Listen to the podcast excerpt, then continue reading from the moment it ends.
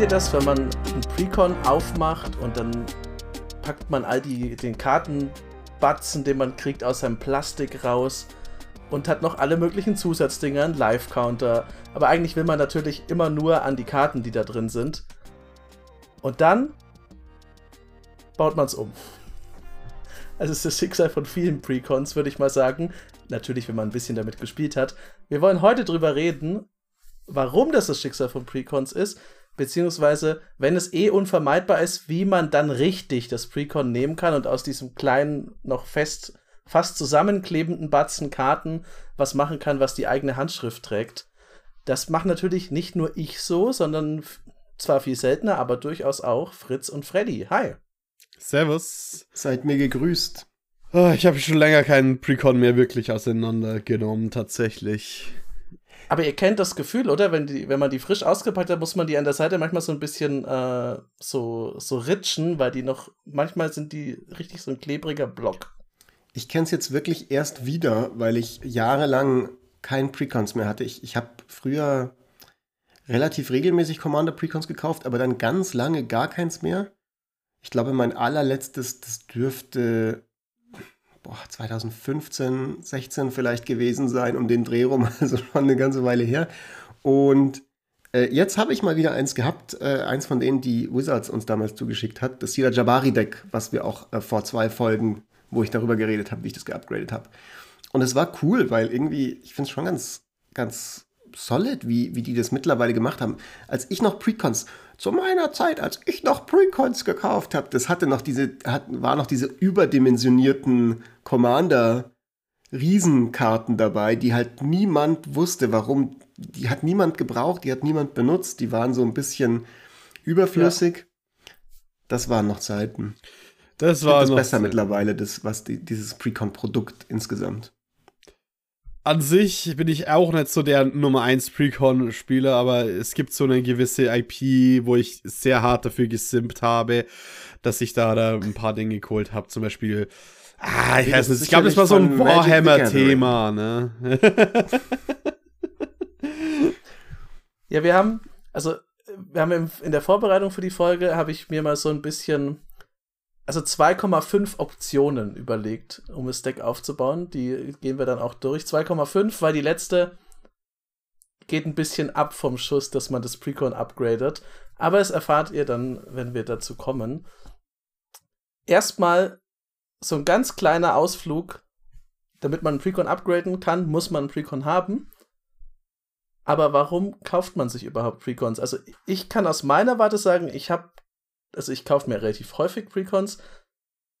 Das liegt zum einen daran, dass ich die neuen Karten da drin cool finde, zum anderen, dass ich ähm, durchaus Freunde habe, die mit den Precons spielen, wo man einfach dann sich auch mal hinsetzen kann und sich keine großen Gedanken machen muss, ist dieses Deck jetzt zu halsabschneiderisch für diesen Abend. Und das ist eine sehr angenehme Überlegung, weil gerade wenn man so frischen Deck geupgradet hat oder ein ganz neues gebaut, dann ist man natürlich hyped und will das unbedingt spielen, aber manchmal hat man halt nur die Playgroup zur Verfügung gerade, die eher nicht so investiert darin ist oder vielleicht schon seit acht Jahren das gleiche Deck spielt. Und da dann mit so einem super hochgepowerten Mega-Deck aufzuschlagen, ist halt für niemanden cool, weil das bringt einem nichts zum Testen und es bringt einem auch für den Spaß nicht so richtig viel. Jochens Borderline CEDH-Decks. Ja, genau. Was du einmal anstellst, das ey. Giant Deck, das mittlerweile ja wirklich, wirklich schon einiges kann. Ja, das Giant Budget Deck. Ich muss sagen, ähm, also was ich früher an Precons geliebt habe, äh, war dieses Gefühl, dass ich was kaufe, was mir den, also so dieses klassische, dieses klassische Precon-Motivation, als ich gerade, als ich noch frisch im Commander-Format war, dass du nicht oh Gott, 100 Karten zusammenstellen und so, sondern du kannst dir so ein Ding kaufen und das hast du dann und du kannst gleich loslegen und mitmachen. Und ich glaube, das ist auch was, was immer, also das ist nicht, glaube ich nicht nur, sondern weiß ich auch, das ist immer besser geworden im Laufe der Zeit. Also die Precons sind ja wirklich sehr, sehr gut in den meisten gängigen Power-Leveln mittlerweile spielbar.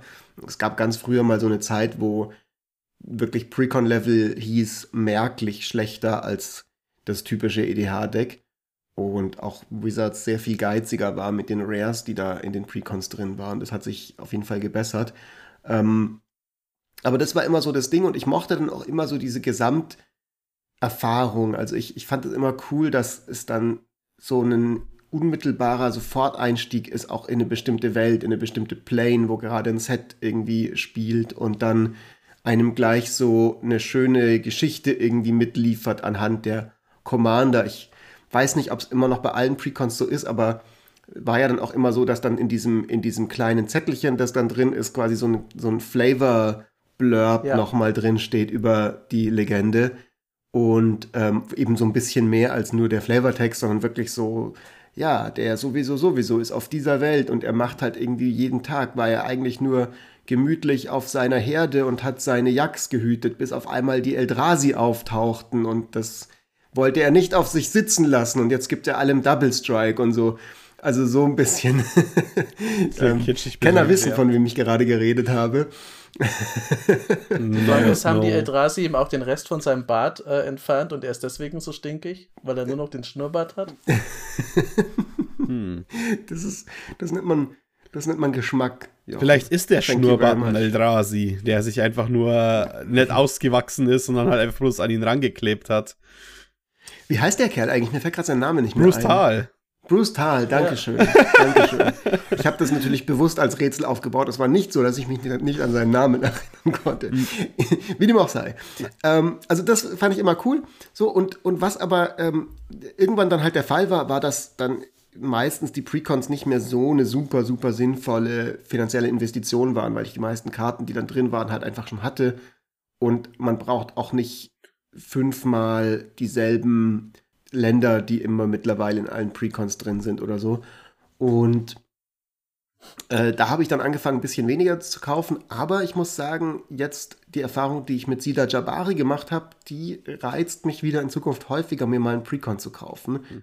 Weil, Freddy, ich deinen Punkt, mit dem man spart sich Zeit, so gut finde.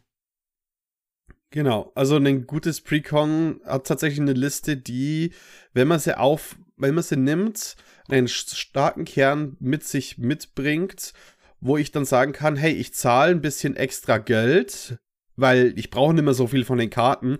Eine 2-Euro-Karte ist für mich nicht mehr so viel wert, wenn es meine fünfte Kopie davon ist und ich sie eh wahrscheinlich nicht wegtauschen kann.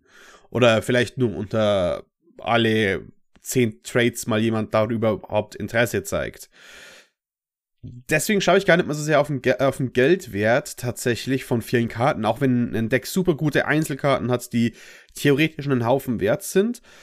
Ich brauche spielbare Karten und das ist eine Sache, wo ich halt äh, voll drauf achte, ist, dass die Karten da drin nicht nur, okay, die Karte ist gut spielbar, weil es eine neue Karte ist, sondern ich schaue wirklich auf die Reprints. Äh, einen Phyrexian Metamorph und einen Phantasmal Image, wenn man die beiden in ein Deck packt, bin ich viel bereiter, dafür Geld auszugeben, weil die Karten werde ich immer brauchen. Es sind gute Reprints und die neuen und es kommen immer neue Karten. Es kommen immer gute neue Karten und da kann immer eine dazu äh, fallen, die ich vielleicht haben möchte und die ich vielleicht dann nicht habe, weil ich das Deck nicht gekauft habe. Aber ich weiß, wenn ich ein Deck kaufe, ich werde den Metamorph und das Image immer eine Verwendung dafür finden.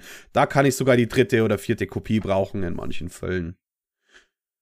Oh. Das ist mein Steinbruch-Argument immer. Also für dich sind das tatsächlich, also Zeit sparen und Stein, als Steinbruch verwenden sind unsere beiden Herangehensweisen an das gleiche Ding. Aber, aber eine Sache, weswegen ich nicht mehr so viele Decks kaufe.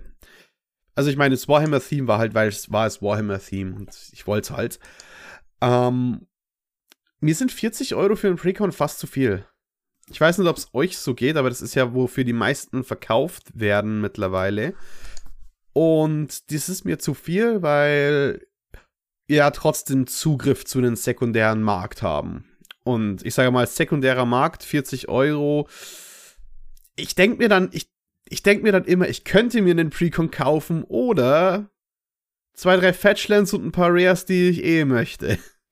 Ja, aber das ist zum Beispiel jetzt genau das, was ich gerade gemeint habe mit dem Zeitsparen. Also ähm, äh, klar ist es natürlich so, dass wenn ich jetzt wirklich Karte für Karte gehe und die Karten abziehe, die ich schon in meiner Sammlung habe und so, in der Regel ich für günstiger ähm, ein paar Keykarten kaufen kann. Oft ist es ja sogar so, dass dann, wenn dann ähm, ein Dockside Extortionist in einem Precon drin ist, dann in einer Precon-Generation 1 viel, viel mehr in der Regel ähm, äh, man dafür hinlegen muss, wenn man es auf MKM oder in einem Laden kauft, als für die anderen vier.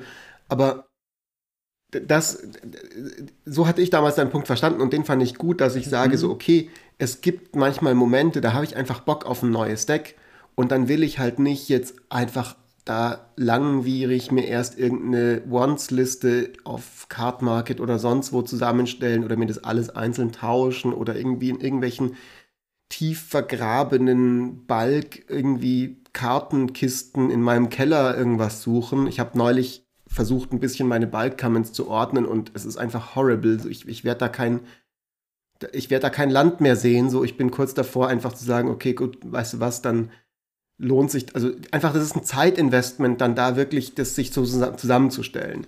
Und wenn ich einfach sagen kann, cool, ich bestelle mir so ein Deck oder ich hole es mir schnell beim Laden am, am Freitag, weil ich einfach Bock habe, an dem Abend ein bisschen zu brewen und dann ziehe ich mir 5, 6, 10 Rares aus meinem Ordner raus und baue das um und kann direkt mit einer neuen Spielerfahrung loslegen. Das ist dann halt schon was, mhm. finde ich, wo auch sich sowas nochmal wo einfach so ein, so, eine, so, eine, so, ein, so ein Kauf, so ein Precon Sinn machen kann, auch für Personen, die selber jetzt nicht mehr unbedingt Anfänger sind oder nicht mehr ihr allererstes Commander-Deck haben. Und das ist ja auch so ein bisschen das, worum wir heute diese Folge haben, dass wir sagen, haha, wie könnte man denn vorgehen, was passiert denn dann als nächstes, wenn man das Precon dann mal hat und vielleicht irgendwie anfängt, dran rumzuschrauben? Das finde ich auch ganz witzig, so ein bisschen paradoxon, weil es ist ja, also man sagt ja oft, das sind Einsteigerprodukte, aber das, was du gesagt hast, dass man einfach im Precon sehr schnell upgradet, dass man einfach sagt, okay, Ordner auf, vier Legendaries, die ich cool finde, rein. Das ist einfacher, wenn man dann schon länger bei Commander dabei ist. Auch weil man die Karten natürlich einfach besser kennt. Mhm. Ja. Ähm, genau, ich hätte jetzt gesagt, dass wir uns mal die Optionen anschauen, die es so gibt. Wie gesagt, ich habe zweieinhalb mir ausgedacht. Das erste, also ich, ich, ich kündige sie einfach schon mal an und dann arbeiten wir sie nach und nach ab. Es gibt mit dem Flow gehen, nach Gold 7 und vom Kopf auf die Füße und wieder zurück. Das ist kein Buch, das von einem Hobbit geschrieben wurde. Es ist Punkt 2,5. Aber zu dem kommen wir jetzt noch nicht. Es ist noch kein Buch, das von einem Hobbit geschrieben wurde. Es ist mastervoll, wie du hier antiest auf ähm, die Kategorien. Also ihr da draußen, bleibt dran. Und wenn ihr schon äh, dabei seid, dran zu bleiben, dann lasst uns ein kleines Rating auf Spotify. Ich habe neulich gemerkt, wir sind bei 366 Ratings, also wir gehen auf die 400 zu. Äh, da sollten wir auf jeden Fall noch bald es schaffen hinzukommen. Also lasst uns gerne ein kleines, ähm, eine kleine Bewertung da. Und damit gesagt, Jochen, was ist die erste Kategorie? Mit dem Flow gehen, das ähm, ich empfehle dazu, wenn ihr mal in tiefer, also wenn ihr tiefer in die Precon-Sache reingehen wollt, könnt ihr euch natürlich alle unsere Precon-Folgen anschauen, weil da sprechen wir auch öfter mal drüber, weil wir ja durchaus so als Konzept für uns uns ausgedacht haben, dass jeder so seine Vision von einem Precon vorstellt. Und ich habe mir aber diesmal ein älteres geholt, weil ich fand es witzig, dass du Commander 2015 erwähnt hast. Ich habe 2017 angefangen, aber mit einem Commander 2015 Deck und mit dem schlechtesten von denen allen, muss ich sagen, mit weitem Abstand. Mit Wade into Battle, das Boros Deck. Und das war noch zu einer Zeit, wo ich sagen muss, da war, da hatte, das sind, also das ist nicht mit, ja, ihr erkennt die Hidden Gems nicht. Das war einfach auch noch nicht so gut.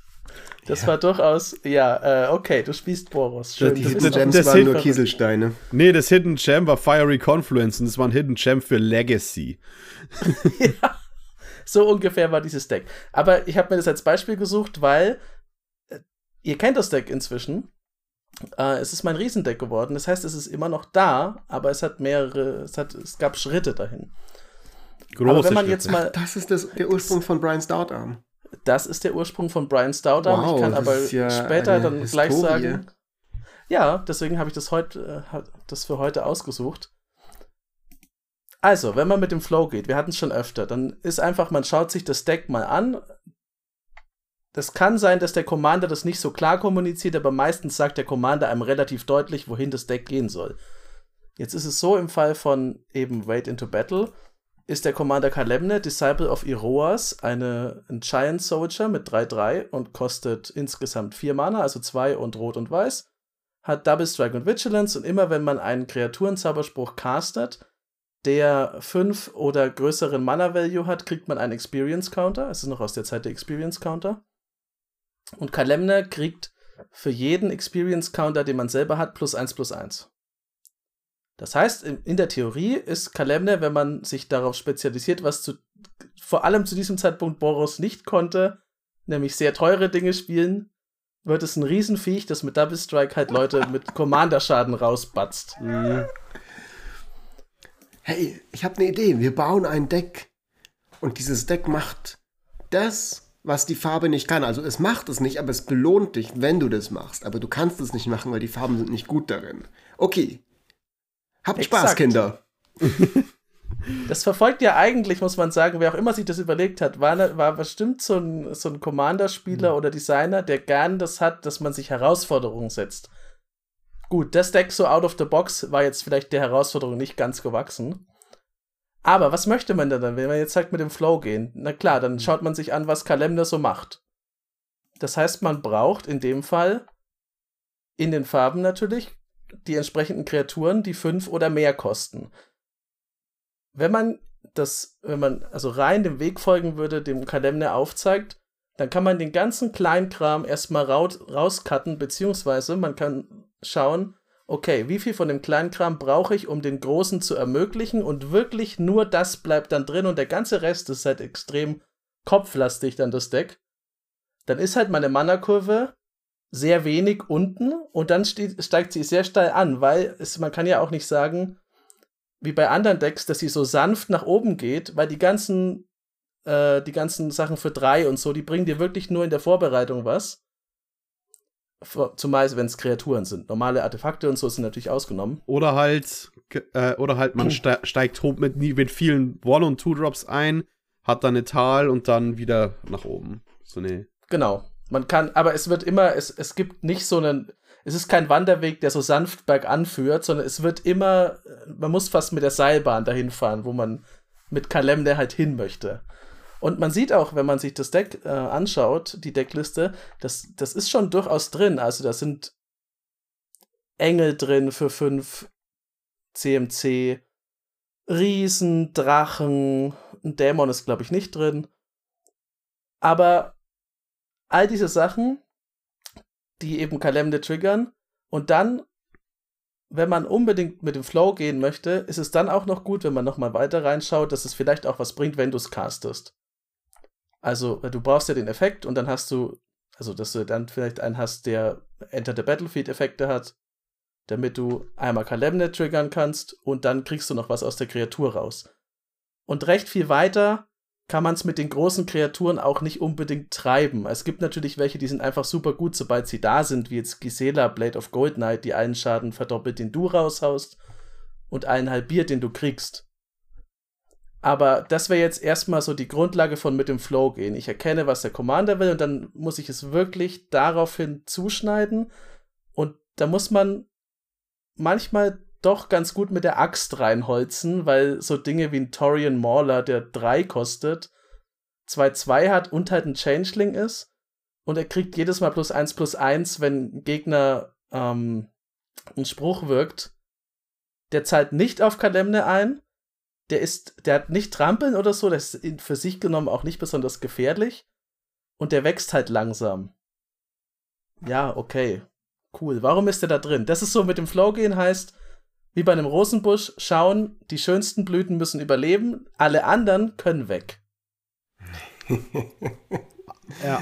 Also die Idee ist hart committen ein bisschen auf den Commander selbst. Und die Idee, was ja. unterstützt den Commander oder die Commander-Option, die einem vorgegeben ist. Man schaut nur nicht mal so sehr außerhalb von den eigentlichen Kartenpool.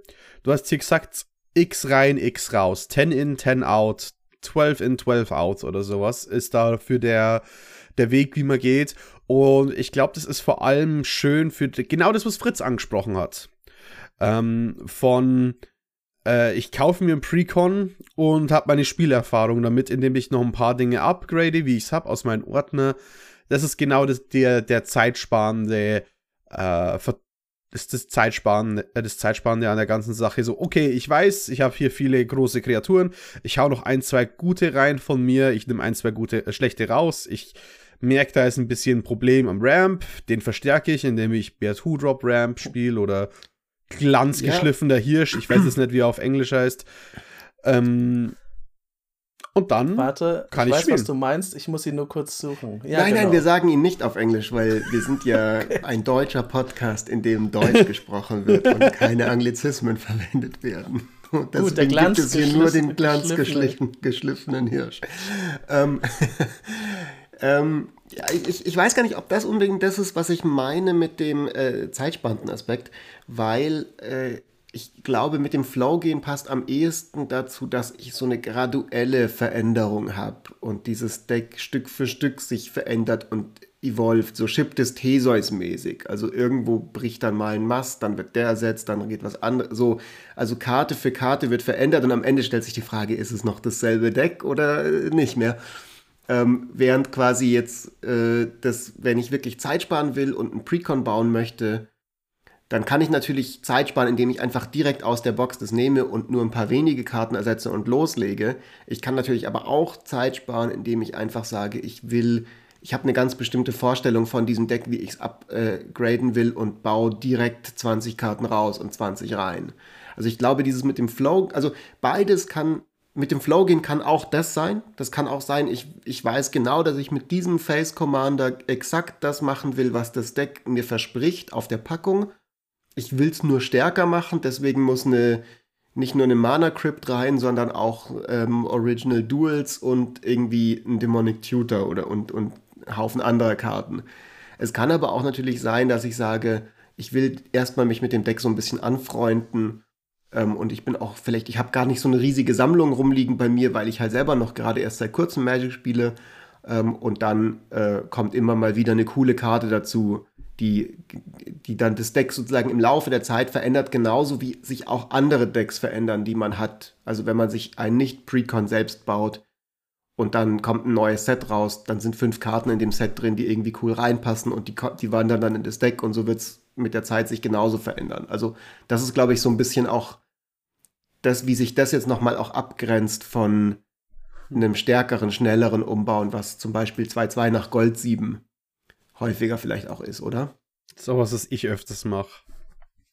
Ja, das, ich glaube, dass der nächste Punkt ist was für Freddy. Ich wollte nur noch sagen, dieses mit dem Flow-Gehen ist auch meistens, was man lebt, wenn man zum Beispiel auf unserem Discord andere Spieler fragt, hey, schaut euch mal die Liste an, weil, also zumindest geht es mir so und ich habe auch alle unsere Discord-Menschen so erlebt.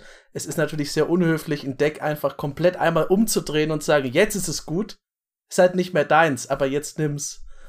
Ähm, sondern da geht man ja auch mit dem Flow, wenn einen jemand fragt, hey, was kann ich denn damit machen? Man schaut sich an, was. Deswegen kommt ja auch auf die Frage, was dir denn wichtig daran? Und dann geht man rein und schleift es so ein bisschen, man, man glanzschleift es in, in die Richtung, die die Person haben will. Genau. Aber ja, ähm, ja. das ist nicht so. äh, Was, was zum Beispiel dazu passt, ist, ich sage mal, man baut ein mono-blaues Mehrvolk-Deck und man möchte ein mono-blaues Mehrvolk-Deck bauen und dann ist halt jemand im, man fragt nach Hilfe und der sagt, hey, nimm noch zwei weitere Farben mit rein, weil, da, weil die haben gute Mehrvolk in grün und äh, weiß, glaube ich. Und dann ist Ja. halt so, aber ich, ich will ein mono-blaues Deck haben. So, da, Ja. Aber nein, das andere ist doch viel besser. Dann kommt man eben an dieses Problem von, nein, mit dem Flow gehen ist, ich will Mono-Blau haben, weil ich habe meine Gründe dafür und schau, was ich, dass ich was Schönes draus mache. Genau. Und der zweite Punkt, der war so ein bisschen inspiriert, weil letztes Mal war die ja so unterhalten davon, dass ich das, das Copy-Thema aus äh, dem einen, das Nebenthema aus dem äh, plus 1 plus 1 Marken Precon von March of the Machine so komplett rausgeschmissen habe. Und ich habe es voll reingenommen. Ja, du hast es voll reingenommen, aber das, das, das gehört halt dazu, weil das ist, das sieht man auch, also das jetzt wäre der zweite Punkt eben nach Gold 7. Man kann, wenn man nicht mit dem Flow des Decks gehen will, was der Commander an und für sich sagt, also wenn man jetzt einfach mal vom offensichtlichen Pfad abweichen will, kann man natürlich schauen, wo ist denn ein Nebenthema und kann ich mit dem Nebenthema was machen? Vielleicht macht mir das mehr Spaß oder vielleicht ist das was, was ich noch nicht so ausprobiert habe. Man kann, ich bleibe mal bei, für mich bei Kalemne, man kann natürlich sagen, okay, Kalemne ist ein Giant und es sind auch relativ viele Giants drin und so ging es mir auch, deswegen nehme ich jetzt auch das als Beispiel. Das heißt, ich kann hier, wenn ich nach Gold 7 will, ein Tribal draus machen. Das hört sich erstmal ein bisschen ungewöhnlich an, weil Tribals sind ja im Grunde, nimm einfach alle Riesen. Es ist jetzt aber bei Riesen nicht so, dass man einfach alle Riesen nehmen kann, weil dafür sind sie leider zu scheiße oft. Heißt aber, ich schaue mir das an und dann optimiere ich das Deck so hin, dass es in eine Richtung geht, okay, so, vielleicht zahlt es nicht mehr zu 100% auf Kalemne ein, vielleicht weil einfach nicht jeder Riese 5 CMC hat. Aber dann kann ich andere Karten, die da drin sind, vielleicht eher benutzen, wie den Stinkdrinker Devil, der Riesen billiger macht. Plötzlich bringt er mir nicht mehr nur bei einem Bruchteil von meinen Karten was, sondern bei allen. Und ich habe wieder so ein bisschen eine Optimierung in die Richtung gemacht, die, das, die auch dafür sorgt, dass das Deck halt in dieser Richtung höchstwahrscheinlich besser läuft. Oder zumindest mal so anders, dass ich eine komplett andere Spielerfahrung damit habe. Stinkdrinker Daredevil. Daredevil, stimmt. Der mit dem Zahn. Ja. ähm, ist es jetzt schon äh, nach Gold 7, von dem wir ja. gerade reden? Ja. Das finde ich zum Beispiel auch was, was ganz häufig passiert, wenn, wenn man Precons hat oder was auch Spaß machen kann. Also das finde ich auch immer schön. Die sind ja immer so gebaut, dass Wizards einem, wenn man das Deck in die Hände nimmt, ein Angebot macht. Das sagt, hier ist das Hauptdeck, aber wenn du es durchguckst, wirst du zwei bis drei Richtungen entdecken, in die du das weiterentwickeln kannst. Ähm, die dann nicht so krass supported sind in dem Deck, aber also oft sind die zum Beispiel dann einfach auch, ähm, äh, gibt es einen Hinweis auf diese Richtung durch, die, durch den sekundären Commander, der dann, ähm, oder manchmal sind es ja sogar drei Commander-Karten in dem Deck, die dann in diese anderen Richtungen zeigen. Oder noch eine zweifarbige Legende, wenn man, wo Wizards dann so ein bisschen sagt, so Zwinker, Zwonker, wenn du möchtest, kannst du auch eine Farbe rauswerfen und einfach ein zweifarbiges Deck draus bauen übrigens. Und hier wäre dann ein, ein, Angebot als Commander dafür. Ähm, und das ist natürlich cool, weil man dadurch dann nochmal stärker das Gefühl haben kann, ist es jetzt mein Deck. Nicht, es ist ein Precon, das ich geupgradet habe und ich spiele immer noch im Endeffekt eine andere Version von demselben Deck, das alle Leute haben, sondern ich habe in dem Deck was entdeckt, was ich cool finde und was ich mir selber überlegt habe und wo ich selber mich dafür entschieden habe ähm, und habe hab quasi eines dieser Subthemes hochgenommen und, und größer gemacht oder eine neue Kombination von denen gemacht. Ähm, und ich finde, das ist was, was auch echt viel Spaß machen kann. Ja. Und in der letzten Folge haben mich auch schon manche Leute darauf angesprochen, ob ich einen Gimbal-Deck habe. Gimbal Grablin Prodigy, äh, weil sie die Idee, die ich präsentiert habe, cool fanden. Denn auch Gold 7 ist was, was sich teilweise im, Öffentlich äh, im Öffentlichen versteckt, sage ich mal, oder ganz offen versteckt. Ja. Äh, denn Gimbal Grab, weil das ganze Deck geht um Artefakt-Token. Gimbal macht einen 1-1-Marken und Artefakt-Token für jedes andere Artefakt-Token, das du kontrollierst. Und dann hat er diese kleine Line Artefakt-Kreaturen, die du kontrollierst, haben Trampel. Und man denkt halt so, ach, das ist schön, das funktioniert da, aber ich interessiere mich nicht. Aber wenn man sich mal kurz überlegt, das ist eine saugeile Line-Text. Das ist mit so vielen Karten und Artefakt-Kreaturen gut, wie jetzt eben den äh, roten Gearhulk, der dann First Strike und Trample angreift und Burn hat, eh schon mit seinem e Effekt so.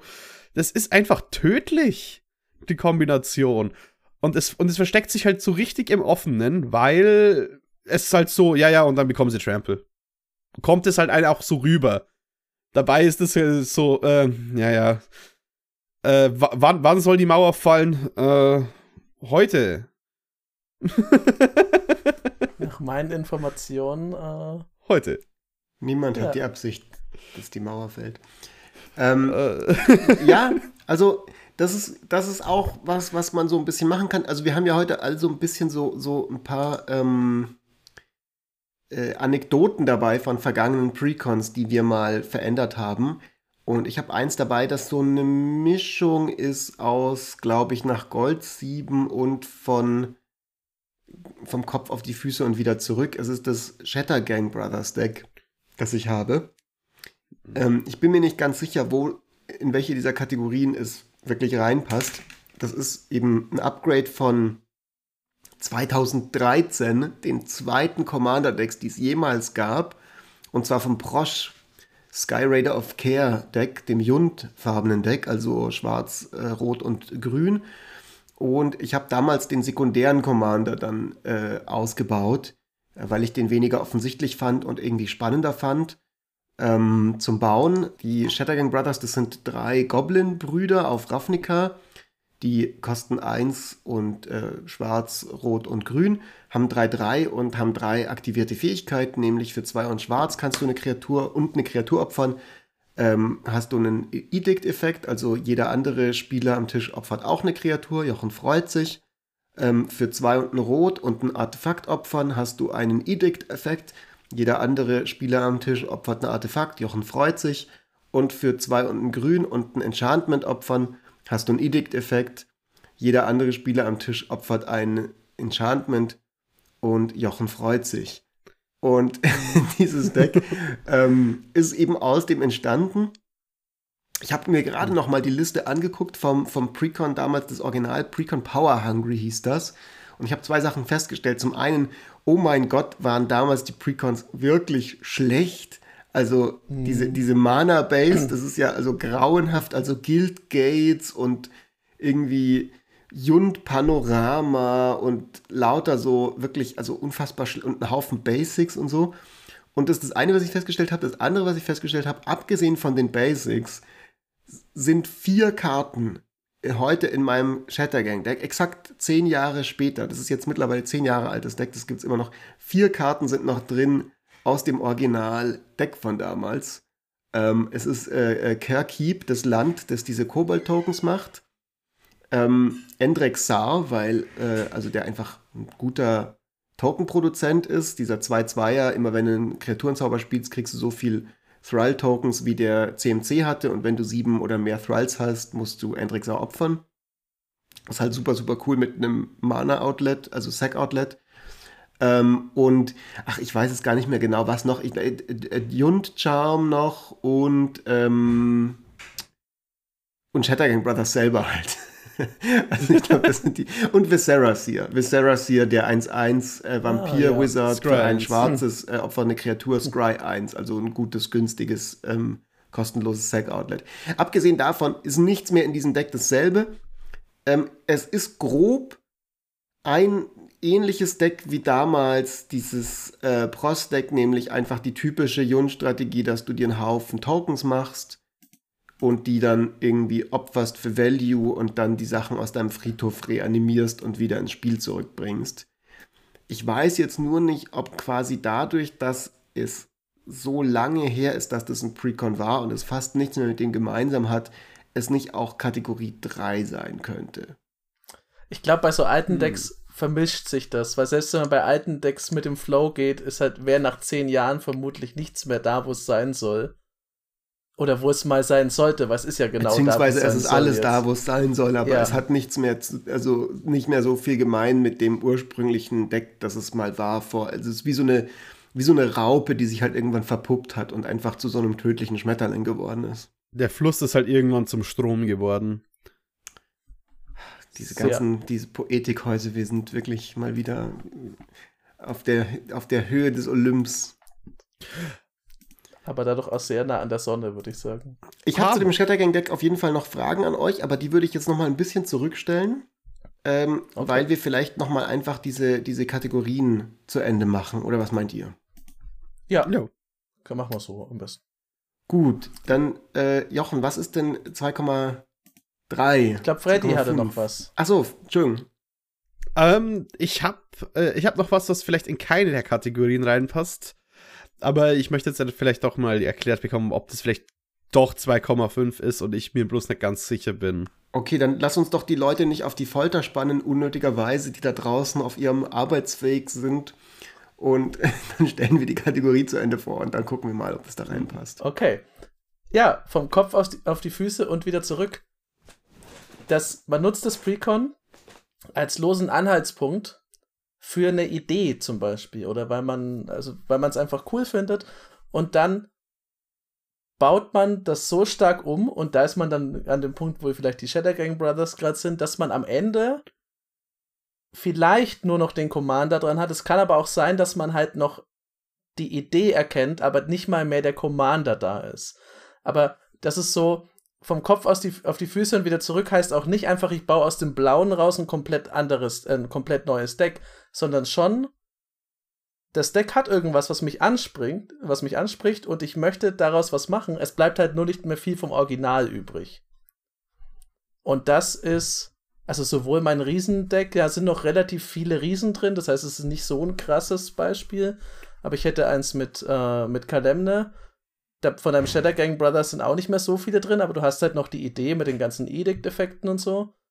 Und ähm, ja, Freddy hat seins noch nicht gesagt, dann schauen wir mal, was das ist. Hm. Meins ist vielleicht genau ist, äh, das Gegenteil davon, denn ich habe mir damals das Dungeons of Death Deck gekauft, wo nachdem ich in der Folge gesagt habe, dass es mich nicht anspricht. Ich habe es mir gekauft tatsächlich, weil es war für 22 Euro auf dem Ding und ich habe mir gedacht, weißt was?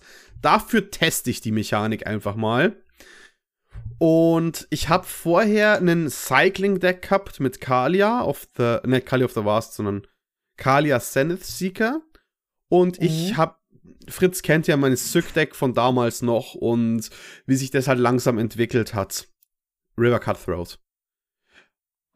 Ja. Und als ich dann gemerkt habe, warte mal, das Cycling, das triggert Cephris die ganze Zeit, wenn ich, wenn ich das mache.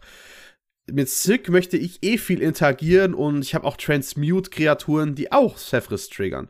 Und dann sind so Ideen von anderen Decks, die ich gehabt habe, tatsächlich in den Deck wieder aufgetaucht über mehrere Ecken, die funktioniert sag, haben. Sag doch noch mal ganz kurz, welches Deck, welche Farben, was der macht, der Commander, das wissen ja vielleicht nicht alle, die jetzt zuhören. Cephris ist äh, Esper-Farben äh, für einen 3-3 Undead, äh, für einen 3-3 Human Warlock. 2-3. Mhm. 2-3. 2-3, ja. Äh, wichtig ist, dass äh, einmal pro Runde, wenn eine Kreatur von dir in den Friedhof geht, egal auf welche Art und Weise, äh, darfst du in den Dungeon venturen. Und wenn du einen Dungeon completed hast, dann ähm, darfst du eine Kreatur wiederbeleben. Also die Idee ist halt, du möchtest nicht den Dungeon, du möchtest während jeder Runde eine Kreatur in einen Friedhof bekommen, auf irgendeine Art und Weise, damit du den Effekt so oft wie möglich hast, damit du dann was wiederbeleben kannst. Das ist die Idee hinter der Karte selbst. Aber die hat halt so gut, äh, die Idee hinter dem Deck mit den Venture into the Dungeon hat super gut funktioniert mit äh, vor allem jetzt mit Initiative noch dazu, mit dem ganzen Evasion-Zeug aus meinem Syk-Deck, das ich mit reingepackt habe. Und Cycling funktioniert eh gut mit ihr, weil es bringt Kreaturen im Friedhof und du ziehst eine Karte und es triggert halt äh, den Commander selbst. Und es ist noch relativ viel vom Deck da. Also ich glaube fast 24, 25 Karten vom eigentlichen Precon sind noch in den Deck drin, weil das ganze Venture-Paket oder die Karten, die einen fürs Adventure belohnen, wie Radiant Solar, mhm. ein Engel, der immer, wenn äh, eine Kreatur ETB ventures, was natürlich dann schneller Dinge reanimiert, einfach an sich solide mhm. Karten sind. Und das ist einer meiner Staple-Decks geworden. Also ich habe ja nicht viele, wo ich wirklich sage, die löse ich nicht auf, aber das Deck ist halt quasi so das Ende von meinem Cycling-Deck geworden und von meinem Syk-Deck und das erst schon seit ein paar Jahren. Und das ist erst quasi, ich habe das Precon gehabt und ich habe andere Decks zu dem Thema des Precons geupgradet. Ja, wobei das dann ja dann vermutlich nicht ganz from the ground up äh, auf den Kopf stellen und wieder auf die Beine stellen ist, weil du so ein bisschen in der Natur der Sache liegt, dass du dem Deck treu bleiben musst, weil es diese relativ nischige Mechanik aus diesen begrenzten Sets hast, die du dann quasi brauchst, ne?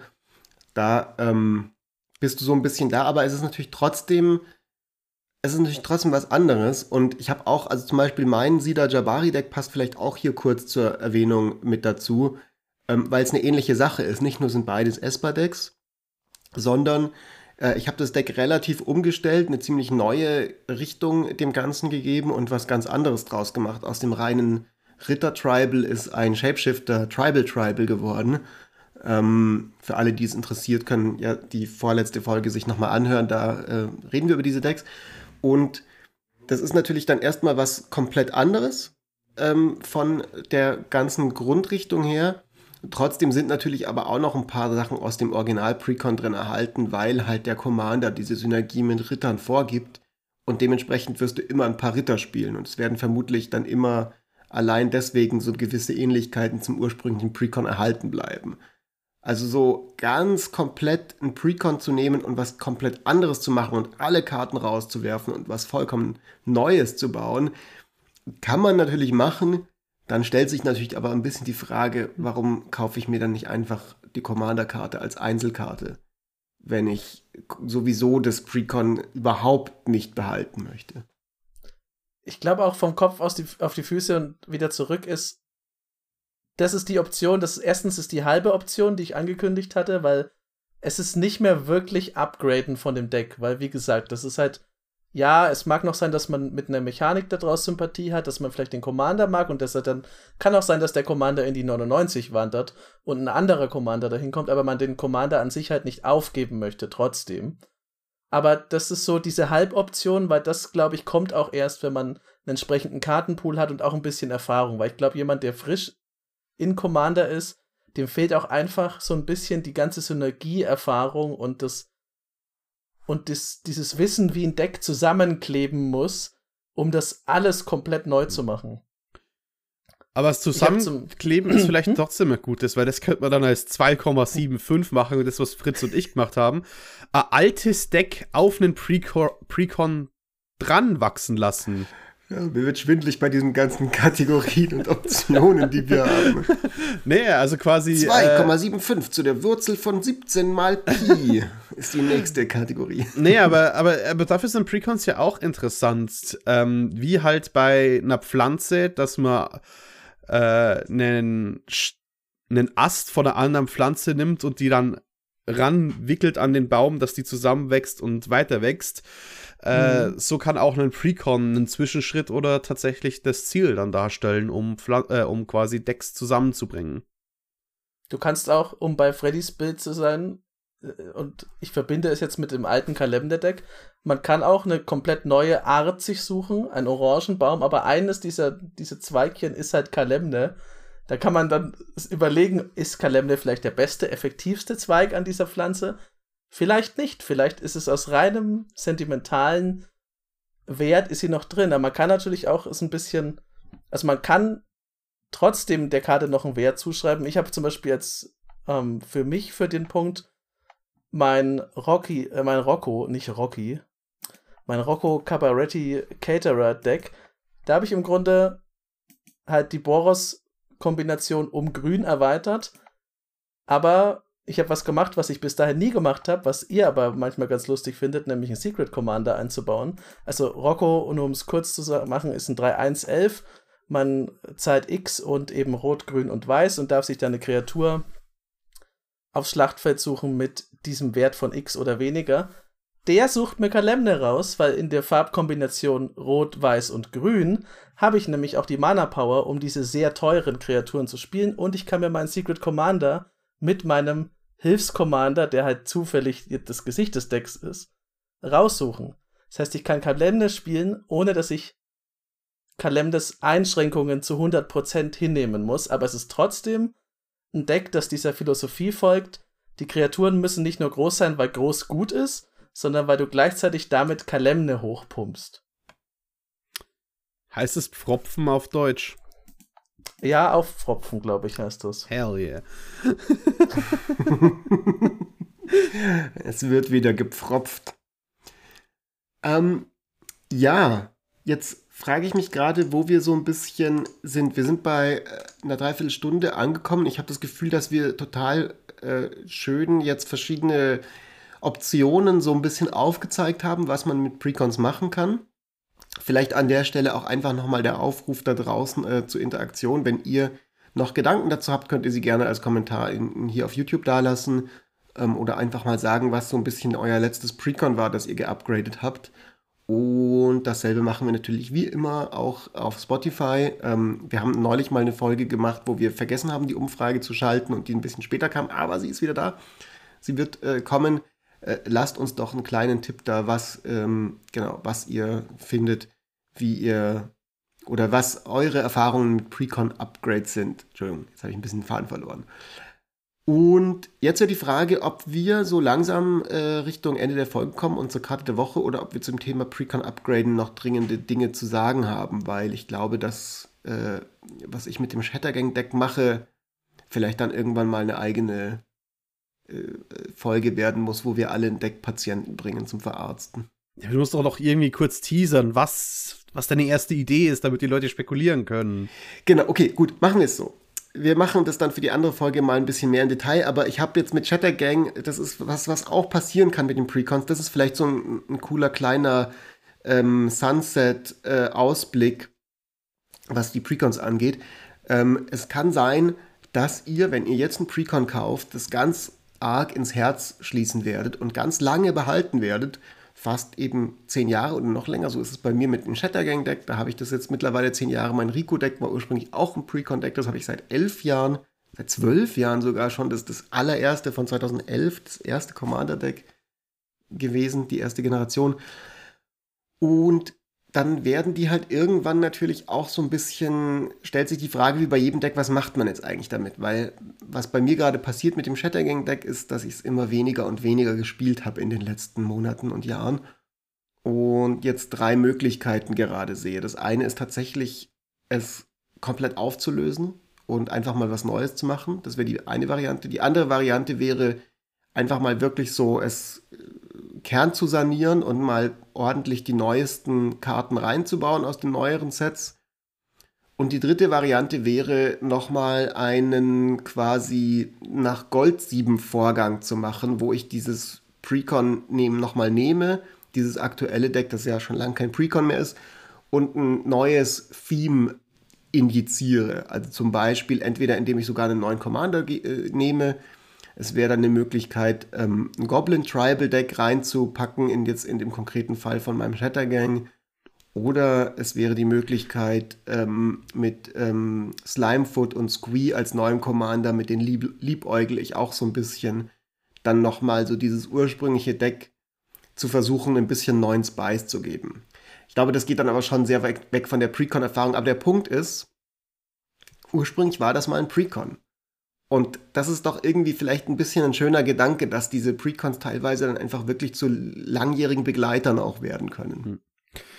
Und noch, du hast noch einen langjährigen Begleiter mitgebracht für uns heute, beziehungsweise einen langjährigen Begleiter für mich als Karte der Woche, weil du hast gesagt, du hast die noch gar nicht so oft gespielt und eh, für mich ist es ah ja, einer der Karten, die ich seit 2015 immer im Deck habe. Ja, aber bevor ich jetzt direkt weiterrede, haben wir noch, glaube ich, einen kleinen Aufruf, Jochen, oder? Äh, und zwar gibt es ja bei uns am Discord wieder schöne Dinge, wo die Leute teilnehmen sollten, können sollten. Ja, also momentan läuft noch, Freddy, korrigier mich, die Boxing League. Da werden noch tapfer Spiele gesucht. Also was heißt tapfer? Da werden großartige Spiele gesucht. Es sind viele coole Leute da. Und man kann auch, das hat Freddy in der letzten Folge schon mal gesagt, da ist es kein dogmatisches Regelwerk. Das heißt, man kann auch einfach zu einem späteren Zeitpunkt noch einsteigen. Und das Schöne ist, die Boxing-Liga gibt es eigentlich relativ regelmäßig bei uns auf dem Discord. Ich hatte, glaube ich, einmal eine kleine Pause, aber sonst ist sie ein, ein Dauergast. Das heißt, man kann auch jetzt einfach mal auf Discord kommen, reinschauen, mal gucken in dem Unterkanal, wie das so läuft und dann vielleicht beim nächsten Mal mitmachen. Ich kann aus eigener Erfahrung sagen, ich kann leider nicht so oft mitmachen, wie ich wollte. Aber immer wenn ich bis jetzt mitgemacht habe, war es richtig, richtig cool. Und da sind auch oft Spiele dabei, wo man sich auch ein oder zwei Jahre später noch dran erinnert, weil die einfach ein bisschen verrückt sind oder absolut glorreich mit den, mit den Mitteln, die man hat. Ist auf jeden Fall eine sehr, sehr coole Sache. Und darüber hinaus könnt ihr das, was wir schon angeteasert haben, auch zum Beispiel ein Precon oder eine Deckidee, die ihr habt auf unserem Discord, mal präsentieren und da werden die Leute euch höflich mit dem Flow gehend sagen, was ihr daran vielleicht besser machen könnt. Außer ihr sagt, bitte schießt mit der, mit der Deckschminkflinte auf dieses Deck. Kein Stein soll auf dem anderen bleiben. Dann wird es auch Menschen geben, die sagen, jawohl, Sir. Auf dem Discord äh, wartet, wie gesagt, auch diese wundervolle Community auf euch, an die wir dieses Mal auch wieder einen kleinen Shoutout geben wollen, bevor wir zur Karte der Woche kommen. Ähm, und ganz besonders wollen wir natürlich auch wie immer Shoutouts geben an alle Leute, die uns super, super liebe Bewertungen hinterlassen auf zum Beispiel Apple Podcasts. Und äh, da gab es gerade wieder mal eine von Florian Pilz. Shoutout an Florian Pilz für diese total liebe Bewertung, die er uns gegeben hat geschrieben, dass es für ihn der beste deutsche Commander-Podcast ist, der Commander Kompass, und er sich immer freut, wenn er die Intro-Musik schon hört. Das freut uns unfassbar. Und dafür machen wir den ganzen Bums äh, wir sind äh, vor kurzem, haben wir mal wieder ein paar Meilensteine geknackt, was Zuschauerzahlen und Abonnentenzahlen angeht. Und da freuen wir uns einfach, dass das ja einfach immer wieder cool ist zu sehen, dass da draußen Leute sind, die Bock haben auf diesen Content. Und without further ado kommt die Karte der Woche. Freddy, ich bin ganz gespannt auf deinen äh, oder auf eure beiden Eindrücke dazu. Es ist eine Karte, die eine absolute Oldschool Commander-Karte ist. Die Version, die ich hier in meiner Hand halte, ist tatsächlich aus den allerersten Commander-Decks von 2011. Da war die drin. Es handelt sich um Wonder, um das Wunder auf Deutsch. Ähm, eine schöne blaue Karte aus Judgment. Drei Mana und ein Blau kostet sie zum Ausspielen. Das möchtest du aber eigentlich nie, weil eigentlich willst du nur, dass sie in deinem Friedhof ist. Es ist auf dem Battlefield eine 2-2 fliegende Kreatur. Aber solange das Wunder in deinem Friedhof ist und du eine Insel kontrollierst, wichtiger kleiner Nebenzusatz, haben alle Kreaturen, die du kontrollierst, Fliegen. Ich habe die Karte irgendwie so ein bisschen disrespected im Laufe der Zeit. Ich habe die immer wieder ges viel gesehen. Also ich, ich, ich, kannte die natürlich, ich wusste, was die macht. Die ist auch einfach sehr kosteneffizient und kann dir schnell fliegend geben. Insbesondere auch überraschend, wenn du sie abwirfst. Ich habe sie aber selber gar nie gespielt. Und ich habe sie jetzt auch schon lange nicht mehr gesehen. Ich habe sie jetzt aber gerade in mein Sida Jabari Precon Upgrade reingepackt und da ist sie sehr, sehr lustig, weil Sida Jabari ja, wenn man mit ihm angreift oder mit einem Ritter angreift, als Eminence Trigger man looten darf. Das heißt, man zieht eine Karte, man wirft eine Karte ab und kann dann das Wunder in den Friedhof des Garden. Auf einmal fliegt alles und die Gegner gucken sehr verwirrt, wenn ihre Kreaturen auf einmal nicht mehr blocken können. Deswegen ist das die Karte der Woche, weil wir über Precon Upgrades reden und sie da gerade gelandet ist bei mir. Ja, es ist eine, also es ist einfach eine schöne Karte. Der ganze Cycle ist, äh, bis auf den schwarzen, haben wir vorhin festgestellt, äh, ähm. ziemlich cool. Und der weiße ist so mittel. Hey, don't disrespect filth. You filthy ja, okay, animals. Sie sind, sie sind alle nett, aber ich glaube, äh, Wanda, äh, hier Anger und Braun sind die am meisten gespielten. Ich und dann sicherlich noch Anger und Wanda am meisten, ne? Genau, Anger gibt Haste und Braun gibt äh, Trample noch dazu. Braun ist auch für mich auf Platz 3, was das angeht. Ähm, ja, ich habe ich hab Wanda in relativ vielen meiner blauen Decks drin, weil man. Es wird halt vorkommen, also wenn man es. Selbst wenn man das jetzt erstmal nur spielt und es ist ein 2-2-Flieger, das Ding wird sterben und dann macht es dein Board besser. Oder man kann es halt abwerfen. Und dadurch, dass es aus dem Friedhof arbeitet, entgeht es vielen Spielern, zumindest es entgeht immer wieder der Aufmerksamkeit, weil es liegt halt im Friedhof. Und das ist sowas, wenn du den jetzt nicht direkt ins Exil schickst, ist der Friedhof nicht was, was ich zum Beispiel jede einzelne Runde mir wieder ins Gedächtnis rufe, außer jemand sagt mir, dass ich das machen muss. Und deshalb ist Wanda da relativ ähm, stark, was so den psychologischen Faktor angeht, den mechanischen, da muss man nicht drüber reden. Das ganze Board fliegend zu haben, ist halt geil und kann einfach das Spiel beenden. Und ich meine, ich glaube, mittlerweile wird sogar mehr Braun gespielt als Wonder, was ich. Weil grüne Decks haben gern Braun mit dabei, was ich. Äh, ich denke, Wonder ist einfach trotzdem besser. ich glaube, mittlerweile gibt es zwar mehr, Le mehr Leute, die Braun spielen. Und weswegen ich gesagt habe, Filth sollte nicht disrespected werden.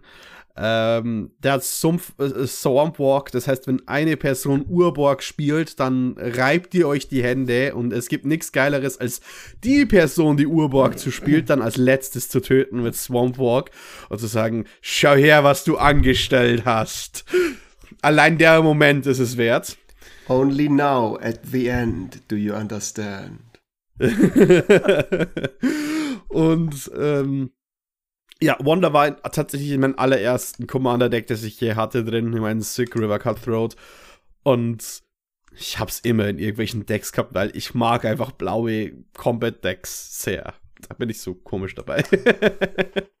ich habe eine Anmerkung noch zu Wonder. Es gibt jetzt dieses neue Artwork, das ist dieser, das, ist so ein bisschen naturalistischer. Ist immer ein Vogel, aber ich finde jetzt für mich persönlich, Wonder hat in dem Artwork zu sein, in dem alten, aus, wo es einfach so eine, was ist das? Impressionismus? Keine Ahnung.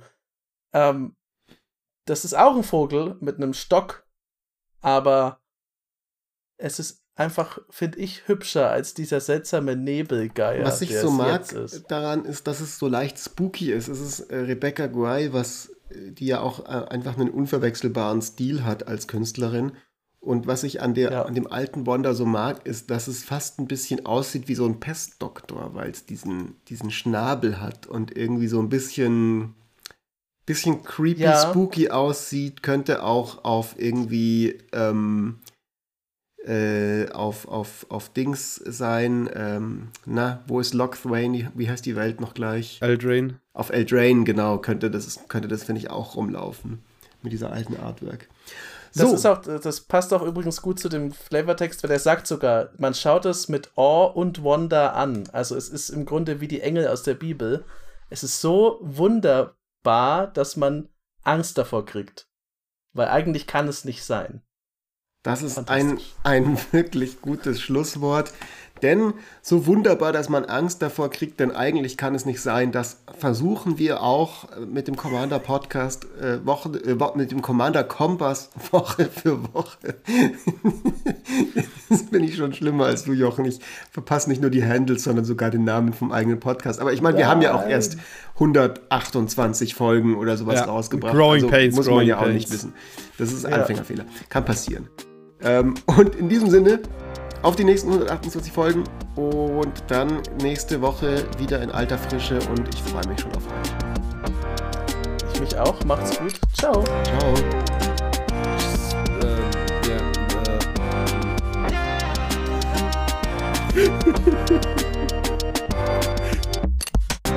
so.